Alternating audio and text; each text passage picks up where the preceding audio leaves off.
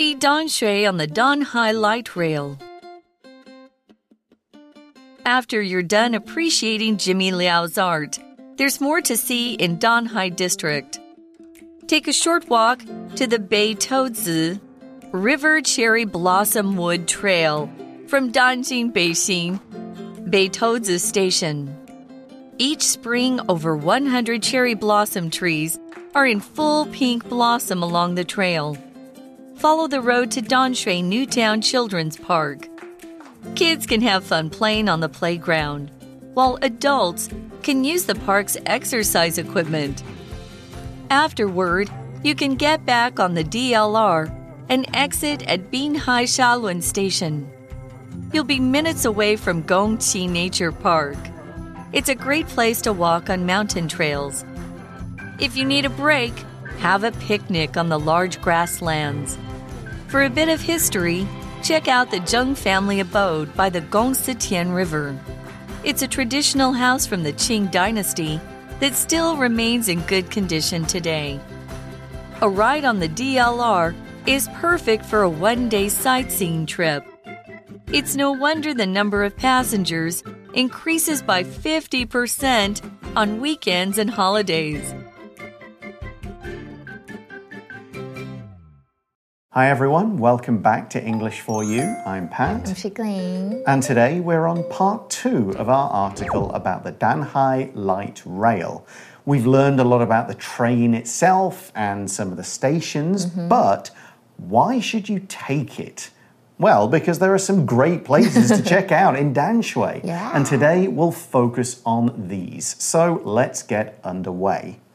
The article starts day two by saying, after you're done appreciating Jimmy Liao's art, there's more to see in Danhai District.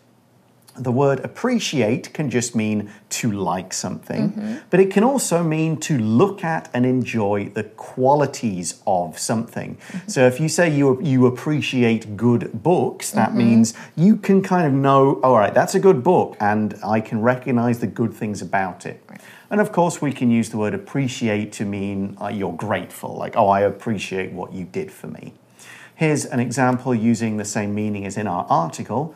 Many visitors to Paris go to the Louvre to appreciate the works of many of history's masters.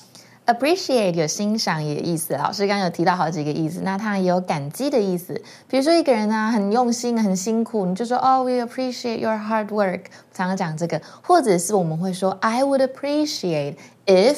你怎么样怎么样？通常就是说礼貌去请求一个人做一件事情。比如说，I would appreciate it if you could respect my privacy，代表说如果你能尊重我的啊隐私的话，我会很感激。就是请求，就是不要不要管我的事的意思。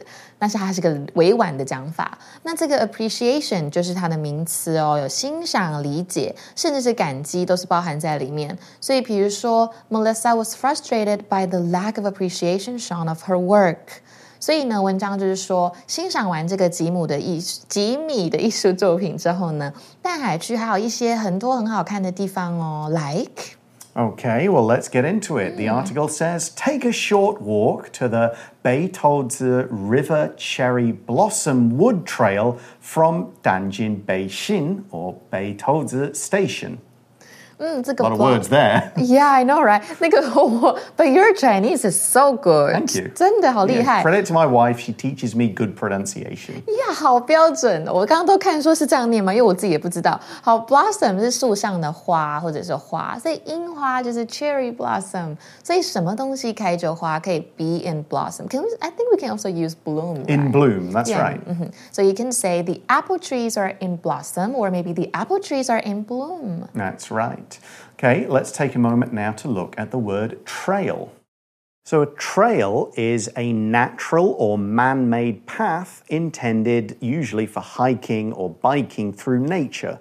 You can also have trails that, like animals, make for themselves. We might call these game trails that only animals follow. But we tend to mean trails like hiking paths to go through woods or mountains or along rivers, or a biking trail that bikes are actually supposed to follow so that they can go and riders can see all the places.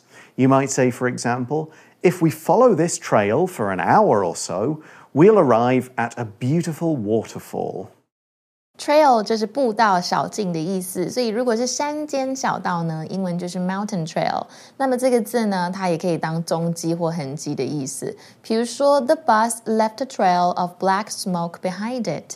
所以从这个淡金北新站啊，步行一小段就可以到达北投子溪的樱花林樱花林生态步道啊。好好多字哦，好难念。对。Yeah, so you can see these trees, and we learn a bit more about it here. Each spring, over 100 cherry blossom trees are in full pink blossom along the trail. 嗯，所以每年春天呢，你只要沿着这个步道，你就可以看到一百多棵的樱花树绽放出粉红色的花朵。Okay, and what after that? The article says follow the road to Danshui Newtown Children's Park. Sounds good. 呀，这个淡水新市镇其实在门里面的，所以你可以搭轻轨进去，然后你沿路就可以前往这边。我刚刚有讲到淡水新市镇的儿童公园哦。Kids can have fun playing on the playground while adults can use the park's exercise equipment. Okay, a lot of park. There are a lot of parks around Taiwan, mm-hmm. especially in the cities. It's really nice places for kids to play, places just to sit and relax, and this exercise stuff that people can use. Now, that sentence also included today's language in focus, so let's check that out now. While 它作为从属连接词的时候啊，有非常多的不同用法。那我们会分分辨的分分别的解释一下哦。好，比如说第一种用法，它就是尽管跟虽然的意思是比较正式的用法。那它的语义跟 although 这个虽然很很像。比如说，While I know he's not perfect, I do actually like him a lot。那么我们也可以表达然而的意思。如果使用然而的意思呢，我们就是来看前后句子的对比，来强调两者情况的不同。那么语义呢，跟 but 但是差不多。那么我们如果 while 是放在句中，就要在 while 前面加上逗号哦。比如说，Carl always exercises during the weekend while Ronnie only sleeps。所以你看，我们是在做比较，Carl 跟 Ronnie 这两个人之间的习惯。那另外呢，我们也可以拿来使用引导时间副词子句。我们常常跟进行式一起用，表示当怎么样的时候发生什么事了。所以呢，这个 while 的子句引导它持续的时间是比较长的事件。比如说，Marla almost got into a car crash while she was driving home。那我们另外还有另外一个方式，就是同时发生的时候。好，比如说，Can you water my plants while I'm away？Equipment 就是用具跟器材的意思。那么我们刚刚如果要说啊，比如说我们去露营啊，就是说 camping equipment，那是公办公室用的 office equip equipment，或者是厨房要用的 kitchen equipment 都可以。I don't think we've got enough packing boxes for all the kitchen equipment。所以呢，孩子们在这些游乐场啊可以玩耍，那么成年人还可以使用公园的健身器材哦。 The article continues and says, afterward, you can get back on the DLR and exit at Binhai Shalun Station. That's the hard one to pronounce. Yeah, Did I get that right? The, the, yeah, yeah, okay, Shalun. Cool. 超厉害. Right, so that sentence started with the adverb afterward, and it means following the thing just mentioned. Now, you could use after, but then you actually have to say the thing, like after playing in the park.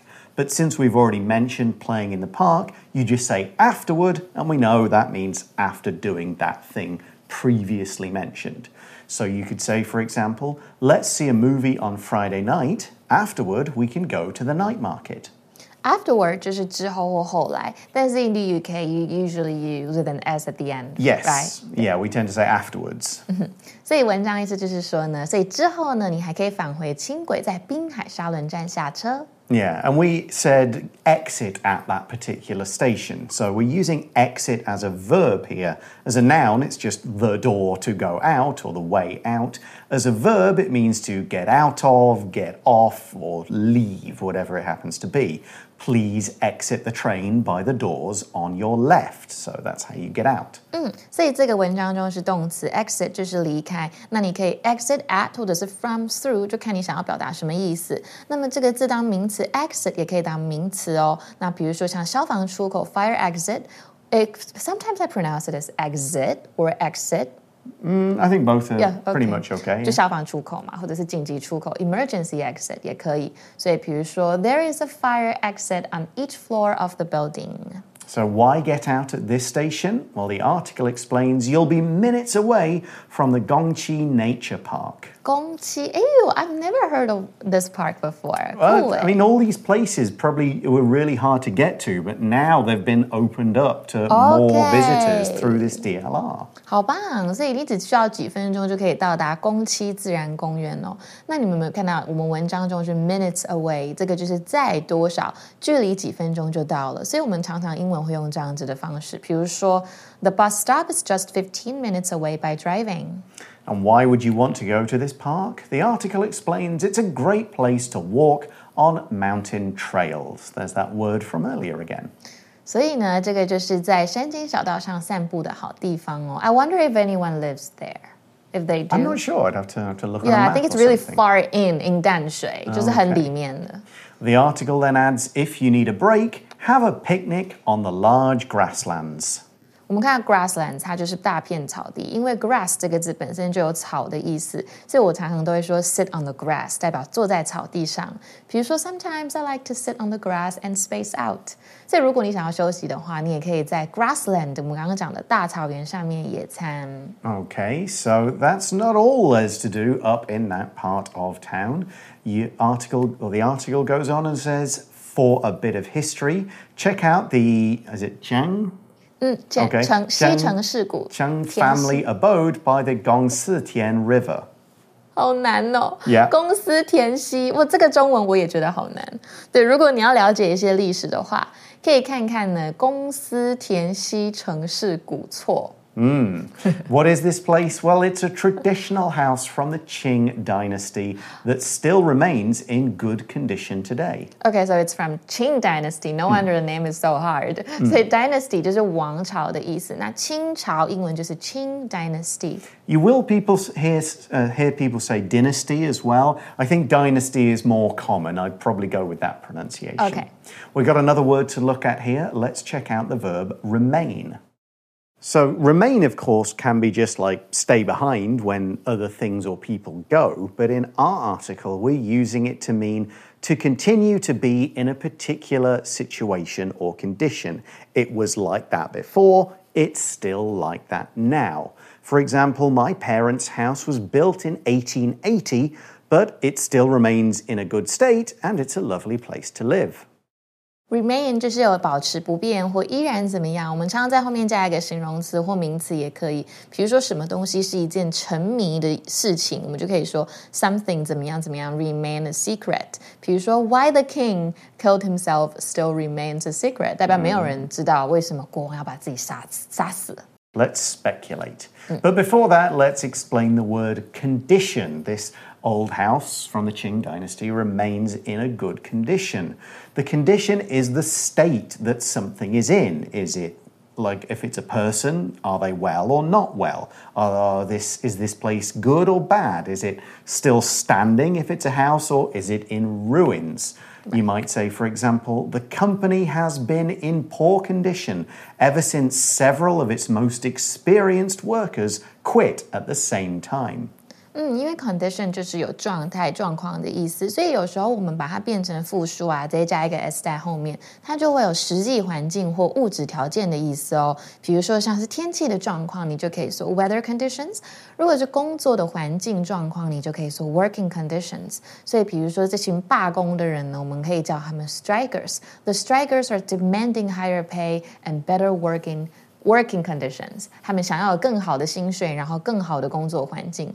所以呢，这一个古厝，它是一座清代的传统民居，到现在还是保存的很完好。 So let's kind of wrap up day two here. The article says a ride on the DLR is perfect for a one day sightseeing trip. 所以 sightseeing 就是 sight 这边有指风景的意思，你去看这些风景，所以英文就叫做观光。所以你可以乘坐淡海轻轨呢，来它是非常适合一日观光的旅行的。 Yeah, we say things like go sightseeing, that sort of thing. The article concludes by saying it's no wonder the number of passengers increases by 50% on weekends and holidays. Now, that phrase, no wonder, can also be said, it's no wonder that. You can omit the that, it's no wonder, blah, blah, blah. This basically is used to say that something isn't and shouldn't be a surprise if you consider all the facts. Like, okay, so maybe this many people use it during the working week to get to work or school, but that number goes way up at weekends because, of course, a lot of people want to travel and see this stuff. It's no surprise that the number increases so much when people don't have to work or go to school. 所以 no wonder 它就是会有那哦难怪哦那种感觉。所以比如说一个人啊，他很爱讲话好了，然后你就可以跟他说，if someone is so talkative and you can be like no wonder you have so many friends，因为那种感觉，你就是在说难怪那种感觉。所以难怪周末跟 这个是假日的时候呢，乘客数量会增加五十 percent 的意思。 And that is the end of the article, so let's finish things up with today's For You chat question, which is Would you rather walk in nature or go to historical places? Why? Uh, I think I would choose the latter because you know I actually go to the nature a lot. Right? because maybe like once a week I like to just drive around and maybe drive into the mountains. Mm-hmm. So maybe I, if I have time, I will definitely check out historical places. I think it's pretty interesting. Yeah, I, I do like going to see historical places, but I think I've changed. I think when I was a lot younger, I wanted to see the historical places, to ah. learn about them.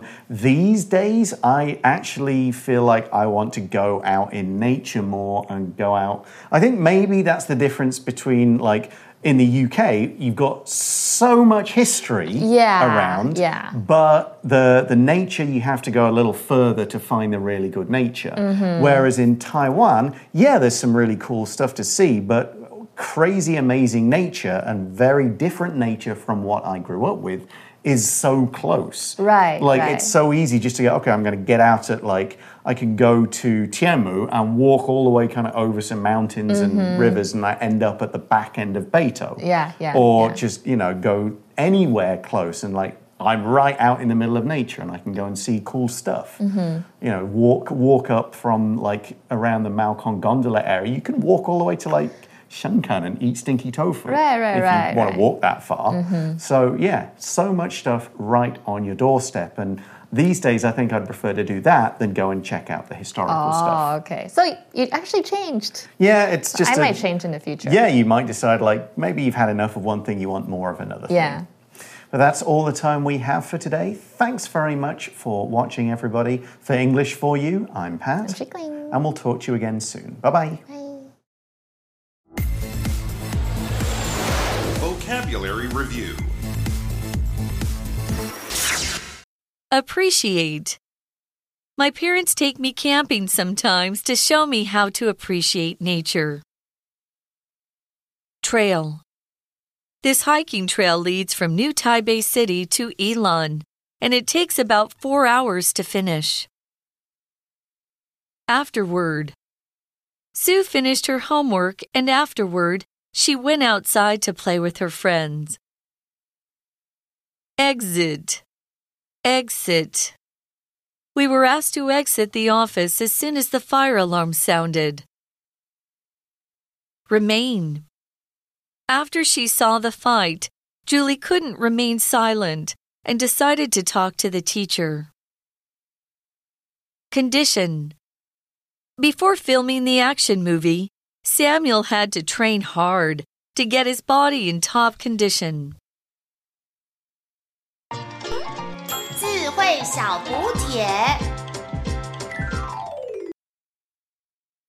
Blossom. Equipment. Grassland. Dynasty. Sightseeing.